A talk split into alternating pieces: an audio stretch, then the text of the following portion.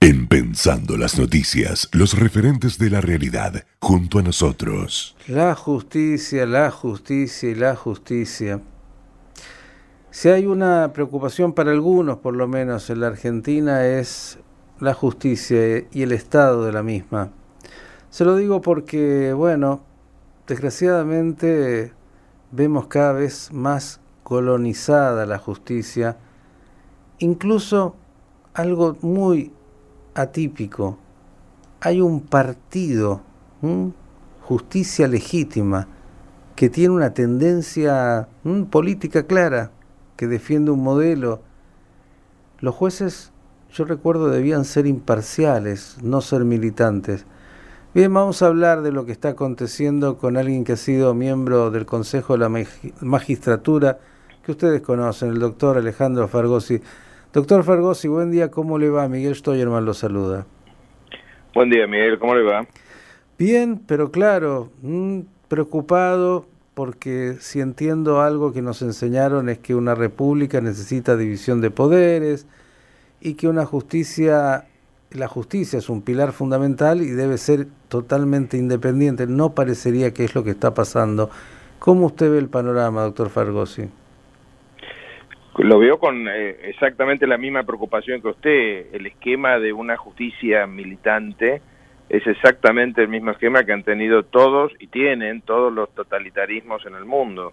Cuando uno dice estas cosas pareciera que está exagerando, pero no estoy exagerando. Un ejemplo lineal es lo que le pasó a la, a la diputada eh, Carolina Píparo, eh, que por un accidente de tránsito, si quieren lo contamos en detalle, pero para hacerlo corto, el, en, el cual el único daño de la supuesta víctima fueron cuatro puntos de sutura, estuvo cuatro meses preso el marido, cuatro meses preso, eso se llama justicia militante.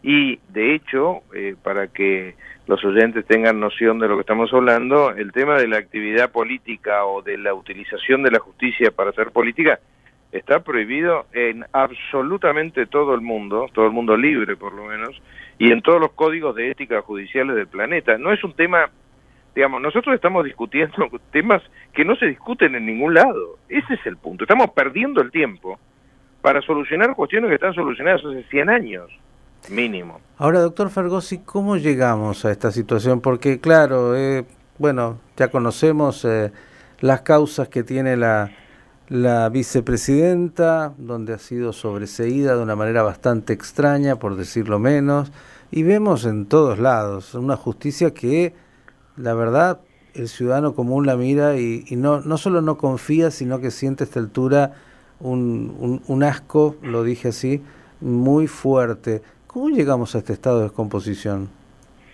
Y, mire, por un lado, nosotros tenemos una tradición bastante relajada en materia judicial, pero más o menos venía vivible el tema. Cuando gana el kirchnerismo, el kirchnerismo excede absolutamente todos los límites, replican en el país lo que ya habían hecho en Santa Cruz, ¿eh?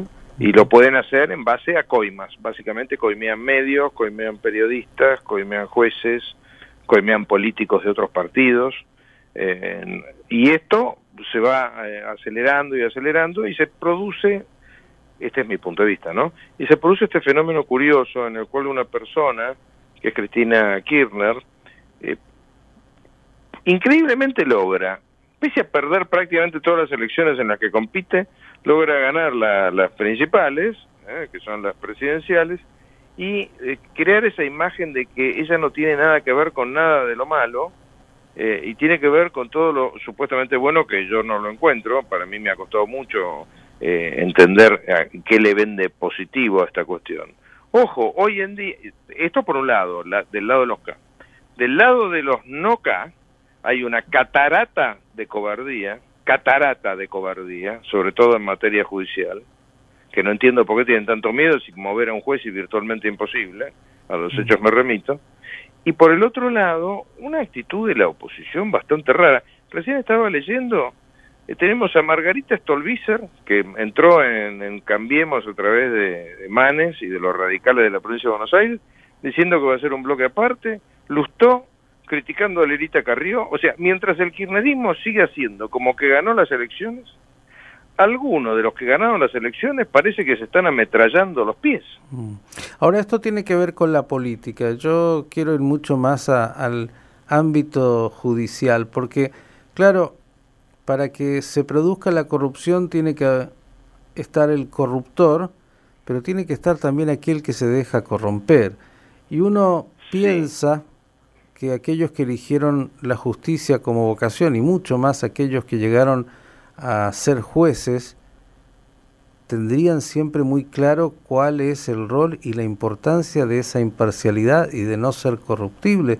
Digo, tenemos un sistema donde hoy parece realmente imposible salir de este callejón. ¿Cómo usted ve la posibilidad de salir de esto cuando parecería que el sistema judicial ya está tan tan podrido que no permite un, vislumbrar algo mejor?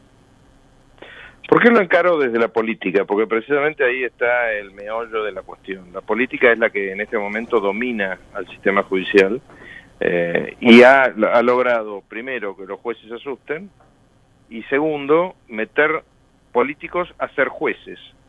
Repito, meter políticos a ser jueces. ¿Cómo se corrige esto?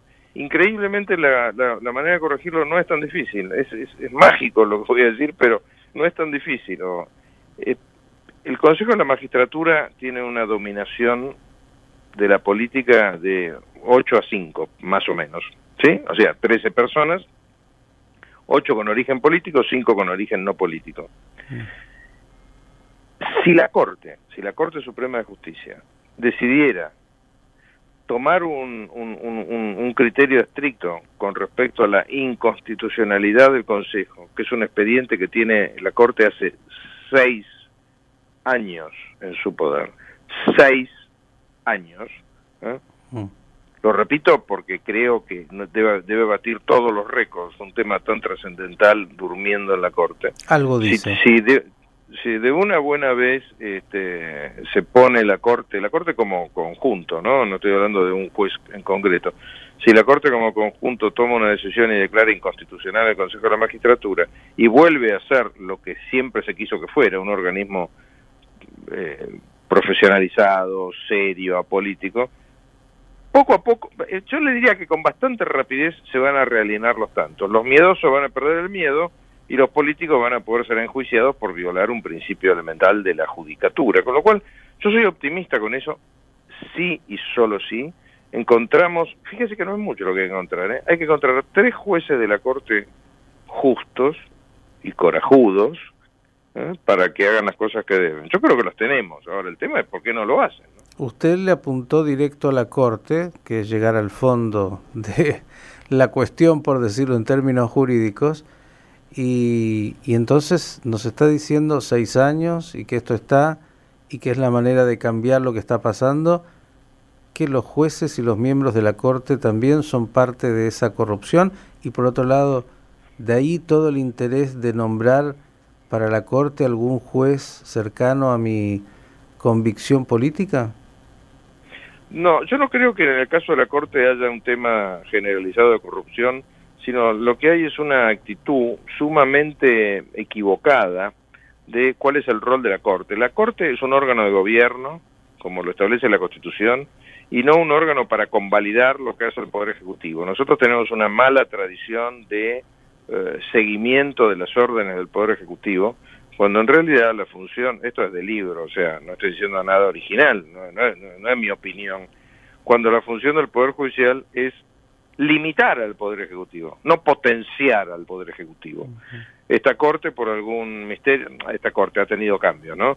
Pero digamos, la Corte en los últimos 10 años o 15 años, desde que Kirchner hizo, el, en la época de Menem también, eh, han tenido una actitud demasiado colaborativa con el poder político y por ese motivo es que el poder político ha hecho y deshecho lo que se le ocurre. Nosotros estamos discutiendo, por ejemplo, el tema este de la, del pago en cuotas. El pago en cuotas va mucho más allá de viajar o no viajar pagando en efectivo, infinitamente más allá. El, la prohibición del pago en cuotas es meterse con un tema que estaba reservado a los individuos, a los ciudadanos, desde hace unos 2.000 años más o menos, que es poder hacer los contratos que se les ocurren. Todo esto lo puede solucionar la Corte. Eh, eh, eh, Miguel, yo estoy convencido de que lo puede solucionar la Corte, pero claro, tiene que ser una Corte con lo que mm, Jorge Banossi llama energía jurisdiccional. Energía jurisdiccional, que es que ponerse los pantalones, para decirlo en criollo. Bien, y, y en estos últimos fallos que están dando vuelta, ¿qué diría usted? El nuevo sobreseimiento, la causa, nada más ni nada menos que de Otesur y los sauces, que tiene tantos elementos probatorios.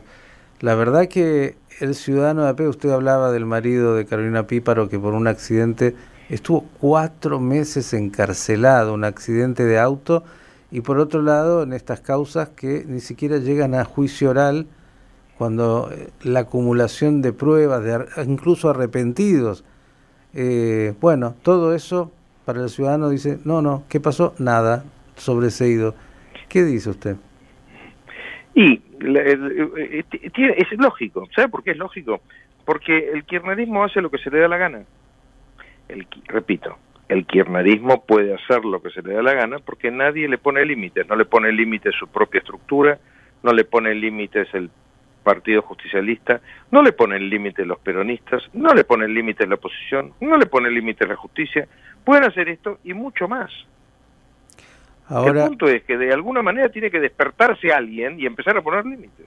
Claro, ese alguien uno pretende en una sociedad democrática es la justicia, pero parecería que, que la justicia militante viene ganando el partido. ¿eh? Uno escucha, yo no recuerdo muchos países, excepto los totalitarismos, donde exista un, un, partido judicial que responda abiertamente a, a un modelo político. La verdad que es algo, no sé si es inédito, pero yo traté de buscar y no encontré mucho. Bueno, eh, tiene el 100% de la razón desde mi punto de vista lo que está diciendo. Esto de, justicia legítima, que yo desde el primer día dije que era justicia ilegítima, es algo inconcebible que se da en un país donde curiosamente se le prohíbe a los policías o a los militares tener sindicato y a los jueces se les permite tener un sindicato. Es un disparate. Es un disparate por donde lo mire ahora. ¿Quién tiene que decir que es un disparate? La justicia. Y la justicia tiene una característica que desgraciadamente es nefasta. Y es, usted tiene por un lado jueces malos, que son malos porque son o, militantes, o corruptos, o vagos, tiene jueces malos. Los jueces malos son malos porque son malos, valga la tautología. Pero el mayor problema no es tener jueces malos, porque son minoría. El mayor problema es que los jueces buenos interpretan que el espíritu de cuerpo, el esprit de corps, como le dicen los franceses, el espíritu de cuerpo les impide ¿eh? limitar, echar, castigar a los jueces, denunciar a los jueces malos. Entonces se convierten en cómplices y nadie se mete con la legalidad que tiene esa organización. Yo personalmente estoy convencido que Justicia Legítima es una organización que no es legal que exista, porque su función es meter política meter política partidista en un, en, una, en un cuerpo del Estado que no la puede tener. Pero bueno, son opiniones como la suya y la mía de un lado, y de mucha gente, la suya y la mía de un lado, pero, que como no tenemos poder, no podemos son hacer nada. Sentido común más absoluto. Policía no investiga a policía, juez no investiga ni sanciona Exactamente. a un juez. Doctor Fargosi, como siempre, gracias por su claridad. Y esperemos en algún momento, como usted dijo, los buenos tengan el coraje, porque de eso se trata, para poder hacer que la justicia vuelva a ocupar en un Estado de Derecho y democrático el lugar que le corresponde. Gracias y hasta la próxima. Muchas gracias, Miguel. Hasta luego. El doctor Alejandro Fargosi, ex miembro del Consejo de la Magistratura, la justicia, la justicia, señores. Un país sin justicia es un país condenado hay de una sociedad, dice el Talmud, que tiene que juzgar a sus jueces.